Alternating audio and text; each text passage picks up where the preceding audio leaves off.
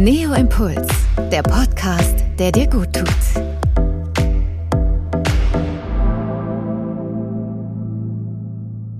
Herzlich willkommen zu Neo Impuls, der Podcast, der dir gut tut. Lange Zeit hat der Darm eine Art Schattendasein geführt, denn seine Funktionen waren eher ein Tabuthema.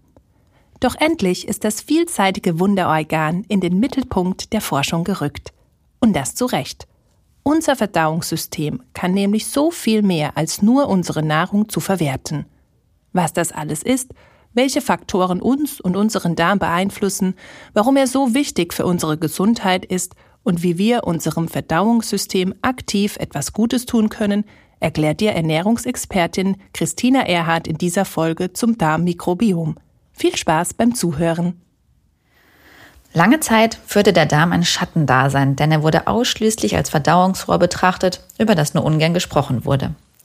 Dabei hatte eigentlich schon Hippokrates vor rund zweieinhalbtausend Jahren beobachtet, dass der Darm eine viel größere Bedeutung für unsere Gesundheit haben muss, als nur Nahrung zu verarbeiten. Mittlerweile ist das rund acht Meter lange Organ in den Fokus der Forschung gerückt und hat es sogar mit Büchern wie Darm mit Charme in die Bestsellerlisten geschafft. Und das zu Recht, wie ich finde, denn er ist ein wahrlich faszinierendes Wunderorgan, in dem sich unglaubliche Prozesse abspielen. Unser Darm ist nämlich Herberge von Millionen von Nervenzellen und ein echter Abwehrspezialist. Mit einer riesigen Oberfläche von rund 400 Quadratmetern, das ist in etwa so groß wie ein Basketballfeld, stellt er die größte Kontaktfläche zur Außenwelt dar.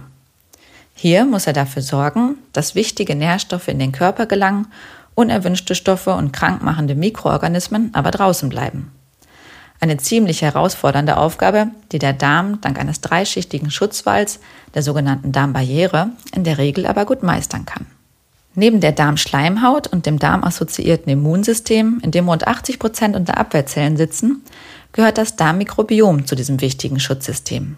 Das Darmmikrobiom, das du vielleicht auch als Darmflora kennst, ist ein wahrer Mikrokosmos Milliarden kleinster Mikroorganismen, darunter Pilze, Viren, Bakterien und Co. Vor allem im Dickdarm tummeln sich diese Mitbewohner. Es wird geschätzt, dass dort allein 100 Billionen Bakterien leben. Würde man sie alle an einer Schnur aufreihen, könnte man sie zweieinhalb Mal um die Erde binden. Die riesige Bakterienmasse setzt sich natürlich aus ganz verschiedenen Bakterienarten zusammen. Bislang sind rund 1000 bis 2000 Arten bekannt. Einige hundert davon, das sogenannte Kernmikrobiom, trägt jeder von uns in seinem Darm. Dabei ist das Verhältnis der beiden Bakterienhauptstämme, den sogenannten Firmicutes und Bacteroides, in etwa gleich. Allerdings unterscheidet sich das Muster der einzelnen Bakterienunterarten bei jedem sehr individuell. Das liegt daran, dass im Verlauf unseres Lebens zahlreiche Faktoren darauf Einfluss nehmen, wer in unsere Darm-WG einzieht und wer eben nicht. Unser Darmmikrobiom ist demnach so individuell wie ein Fingerabdruck, dabei aber viel dynamischer. Bereits bei der Geburt oder vielleicht sogar schon vorher beginnt die Besiedlung unseres Superorgans mit Darmbakterien. Denn zu diesem Zeitpunkt kommen wir erstmals mit größeren Mengen von Bakterien der Mutter in Kontakt. Beim Stillen erhält das Baby dann eine weitere Vielfalt an Bakterien mit der Muttermilch. Hier sind es dann vor allem die Milchsäurebakterien, im Fachjargon als Lactobacillen bezeichnet, die sich im Darm des Säuglings ansiedeln. Mit der Einführung der ersten Breimahlzeit und fester Nahrung sowie durch die vielfältigen Interaktionen mit der Umwelt kommen dann immer weitere Bakterienarten hinzu. Gerade in den ersten Lebensjahren entwickelt sich unsere Darmflora also intensiv weiter. Bei Erwachsenen hingegen ist die Darmflora, sofern die Lebensbedingungen konstant bleiben, recht stabil. Sie bleibt aber trotzdem ein sensibles Ökosystem, das auf verschiedenste Faktoren positiv oder negativ reagiert. Welche das sind, darauf werde ich später noch einmal eingehen. Schauen wir uns aber jetzt erstmal an, warum das Mikrobiom eigentlich so wichtig für uns ist. Ob das Mikrobiom unsere Gesundheit unterstützt, hängt vor allem davon ab, welche Bakterienarten im Darm die Oberhand haben. Es gibt nämlich sowohl solche, die sich günstig auf unser Wohlbefinden auswirken, als auch solche, die eher wenig Gutes im Sinn haben. Im Idealfall haben die nützlichen Bakterien das Sagen und es herrscht Vielfalt im Darm. Denn je diverser das Darmmikrobiom zusammengesetzt ist, desto widerstandsfähiger scheint es gegenüber Störungen zu sein. So bunt wie die Zusammensetzung, so vielfältig sind auch die Aufgaben, die unsere nützlichen Mitbewohner erledigen. Gesunderhaltende Bakterien produzieren zum Beispiel antimikrobielle Stoffe, die das Wachstum von schädlichen Artgenossen hemmen. Bakterien wie die Milchsäurebakterien säuern darüber hinaus das Milieu im Darm an und sorgen so zusätzlich für ein ungemütliches Klima für potenzielle Unruhestifter. Das Darmmikrobiom übernimmt aber auch eine wichtige Rolle bei der Entwicklung und Funktion des darmeigenen Immunsystems. Die Darmbakterien trainieren in gewisser Weise die körpereigene Abwehr darin, zwischen gut und böse unterscheiden zu können. So tragen sie dazu bei, dass unser Immunsystem zum Beispiel nicht auf Nahrungsbestandteile überreagiert, aber bei Krankheitserregern sehr wohl auf Zack ist. Und als wäre das nicht schon genug Engagement für unser Immunsystem, unterstützen manche Darmbakterien auch noch die Darmschleimhaut. Und zwar, indem sie aus Ballaststoffen kurzkettige Fettsäuren bilden. Diese Fettsäuren stärken die Darmschleimhaut und modulieren die Aktivität von Abwehrzellen. Die kurzkettigen Fettsäuren, die die Darmbakterien produzieren, haben aber auch noch weitere positive Wirkungen. Sie spielen nämlich bei verschiedenen Stoffwechselprozessen wie dem Fettstoffwechsel oder dem Kohlenhydratstoffwechsel als Signalmoleküle eine wichtige Rolle. So sind sie zum Beispiel an der Steuerung vom Blutzuckerspiegel und des Appetits beteiligt. Sie unterstützen außerdem die Gesundheit und Funktion der Blutgefäße, der Leber und Muskeln. Bei den Darmbakterien gibt es aber nicht nur Vertreter, die wertvolle Fettsäuren produzieren. Einige Arten sind sogar auch in der Lage, Vitamine wie Vitamin K oder Vitamin B12 herzustellen. Und natürlich haben Darmbakterien auch für die Verdauung einen Nutzen, denn sie bauen Giftstoffe ab und regen die Darmbewegung an. Wie du siehst, sind wir bei ganz verschiedenen Aspekten auf die Hilfe der nützlichen Darmbakterien angewiesen. Allerdings habe ich einen ganz faszinierenden Punkt noch gar nicht angesprochen, nämlich die sogenannte Darm-Hirn-Achse. Dass Bauch und Kopf irgendwie in Verbindung stehen müssen, erkennst du auch an vielen Ausdrücken, die wir im Alltag benutzen. Sind wir verliebt? Haben wir Schmetterlinge im Bauch? Sollen wir uns entscheiden? Hören wir manchmal auf unser Bauchgefühl?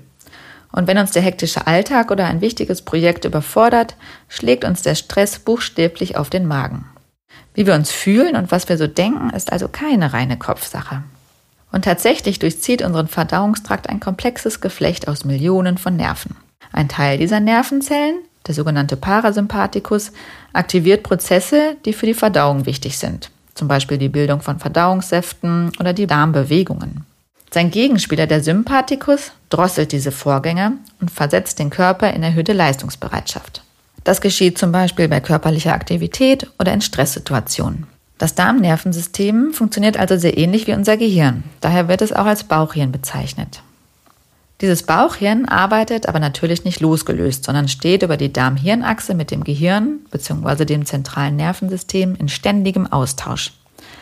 Es gibt tatsächlich kaum andere Organe, die so viel miteinander kommunizieren wie Gehirn und Darm. Dazu nutzen die beiden verschiedene Wege. Auf der einen Seite werden Informationen mit Hilfe von Nervenbotenstoffen über den sogenannten Vagusnerv gesendet. Diesen Nerv kannst du dir als eine Art Standleitung zwischen Darm und Gehirn vorstellen. Auf der anderen Seite werden Informationen aber auch mit Hilfe von Hormonen oder Signalmolekülen des Abwehrsystems ausgetauscht. Interessanterweise bestehen die Nervenverbindungen zwischen Darm und Hirn zu 90 Prozent aus solchen Fasern, die Informationen vom Darm zum Gehirn leiten. Nur 10 Prozent dagegen sind dafür zuständig, Signale vom Gehirn an den Darm zu leiten. Das heißt, der Darm ist weitaus gesprächiger als das Gehirn. Vielleicht liegt das auch daran, dass im Darm Billionen von Mikroorganismen ein Wörtchen mitzureden haben. Manche Experten vermuten sogar, dass das Mikrobiom eine Schlüsselrolle bei der Kontrolle der Darm-Hirn-Achse spielt. Wie genau die Darmbakterien die Signale an das Gehirn senden, wird derzeit zwar noch untersucht, es scheint aber, dass das Mikrobiom ebenfalls verschiedene Kommunikationswege nutzt. Unsere kleinen Mitbewohner sind aber auch in der Lage, selbst Signalmoleküle oder zumindest deren Vorläufer zu produzieren. Die darmfreundlichen Lactobacillen und Bifidobakterien beispielsweise sind an der Produktion der sogenannten Gamma-Aminobuttersäure, kurz GABA, und des Serotonins beteiligt. GABA ist ein wichtiges Signalmolekül für den emotionalen Teil unseres Gehirns und übt in stressigen Situationen einen beruhigenden Effekt aus.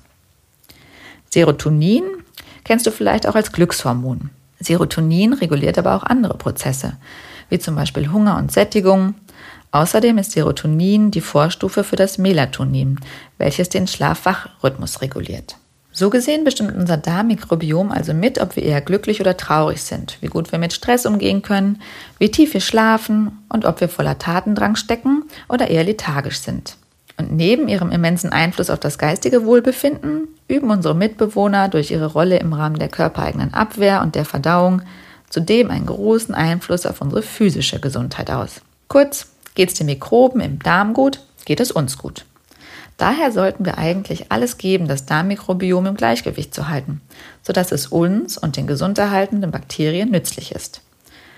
Doch unser stressiger Alltag, ungesunde Ernährungsgewohnheiten, zu wenig Sport, die Einnahme von Medikamenten wie zum Beispiel Antibiotika, Umweltfaktoren und chronische Krankheiten führen häufig eher zum Gegenteil. Sie stören das Gleichgewicht empfindlich und verändern die Darmflora dahingehend, dass sie uns eher schadet als nützt. Diese Fehlbesiedlung wird auch als Dysbiose bezeichnet. Das klingt nicht nur wenig einladend, sondern wirkt sich letztlich auch auf all die Prozesse, die ich eben angesprochen habe, negativ aus. Das heißt, unser Immunsystem, der Stoffwechsel, die Verdauung, unsere Stimmung, all das kann leiden, wenn die Darmflora aus der Balance geraten ist. Glücklicherweise haben wir es selbst in der Hand, dass es gar nicht so weit kommt. Und selbst wenn unser Mikrobiom mal gebeutelt ist, können wir ihm helfen, wieder in Balance zu kommen. Neben Bewegung und Entspannung spielt es hier eine ganz wichtige Rolle, was bei uns täglich auf dem Teller landet. Forscher haben nämlich eindrucksvoll gezeigt, dass eine Änderung der Ernährungsgewohnheiten bereits innerhalb von wenigen Tagen die Zusammensetzung des Mikrobioms beeinflussen kann. Stellt sich also die Frage, was unsere freundlichen Bewohner am liebsten mögen und was eher nicht. Grundsätzlich gilt hier nicht zu viele verarbeitete Lebensmittel, ungesunde Fette und Zucker. Dafür viele frische, ballaststoffreiche pflanzliche Lebensmittel. Dass Ballaststoffe gut für uns sind, hast du vielleicht schon einmal gehört, denn sie werden immer wieder für ihre verdauungsfördernden Eigenschaften gelobt und leisten einen wichtigen Beitrag zur Prävention von Übergewicht und diversen ernährungsbedingten Erkrankungen, wie zum Beispiel Diabetes, Herz-Kreislauf-Erkrankungen oder auch manchen Krebserkrankungen. Was du vielleicht noch nicht wusstest, Einige Ballaststoffe, die sogenannten präbiotischen Ballaststoffe, dienen auch unseren nützlichen Darmbakterien als Kraftfutter. Servieren wir ihnen dieses Kraftfutter regelmäßig, zum Beispiel in Form von frischem Obst oder Gemüse sowie Vollkornprodukten, erhöht sich die Vielfalt im Darm und die Produktion nützlicher Stoffwechselprodukte läuft auf Hochtouren. Zusätzlich können wir durch den Verzehr von fermentierten Lebensmitteln wie Sauerkraut, Joghurt oder Kefir unsere Darmflora um neue nette Mitbewohner wie probiotischen Milchsäurebakterien bereichern. Insgesamt scheinen die mediterrane Ernährung und die sogenannte flexitarische Ernährung besonders mikrobiomfreundlich zu sein. Beide zeichnen sich nämlich vor allem durch eine Vielzahl pflanzlicher Lebensmittel wie Obst, Gemüse, Hülsenfrüchte sowie wertvolle Öle und Nüsse aus und kombinieren sie mit gelegentlichem Verzehr von Fisch- und Milchprodukten. Wenn du jetzt auch Lust bekommen hast, dein Mikrobiom zu pflegen, schau doch einmal, welche wohlschmeckenden und zugleich darmschmeichelnden Zutaten du noch im Kühlschrank hast. Oder sieh die heutige Podcast-Folge als Anlass, mal wieder auf dem Markt bunt und gesund einzukaufen. Unser Darmmikrobiom spielt für unsere körperliche und psychische Gesundheit eine besondere Rolle. Aktiv unterstützen können wir unseren Darm mit gesunden und nährstoffreichen Lebensmitteln. Darunter sind fermentierte Speisen ein besonderer Leckerbissen für unser Verdauungssystem. Für weitere inspirierende Gedanken und Wissenswertes rund um Ernährung und Verdauung abonniere unseren Podcast, um keine neue Folge zu verpassen. Bis dahin findest du mehr Denkanstöße bei Neoimpulse auf dein-neo.de. Vielen Dank fürs Zuhören und bis zum nächsten Mal. Neo Impuls, der Podcast, der dir gut tut.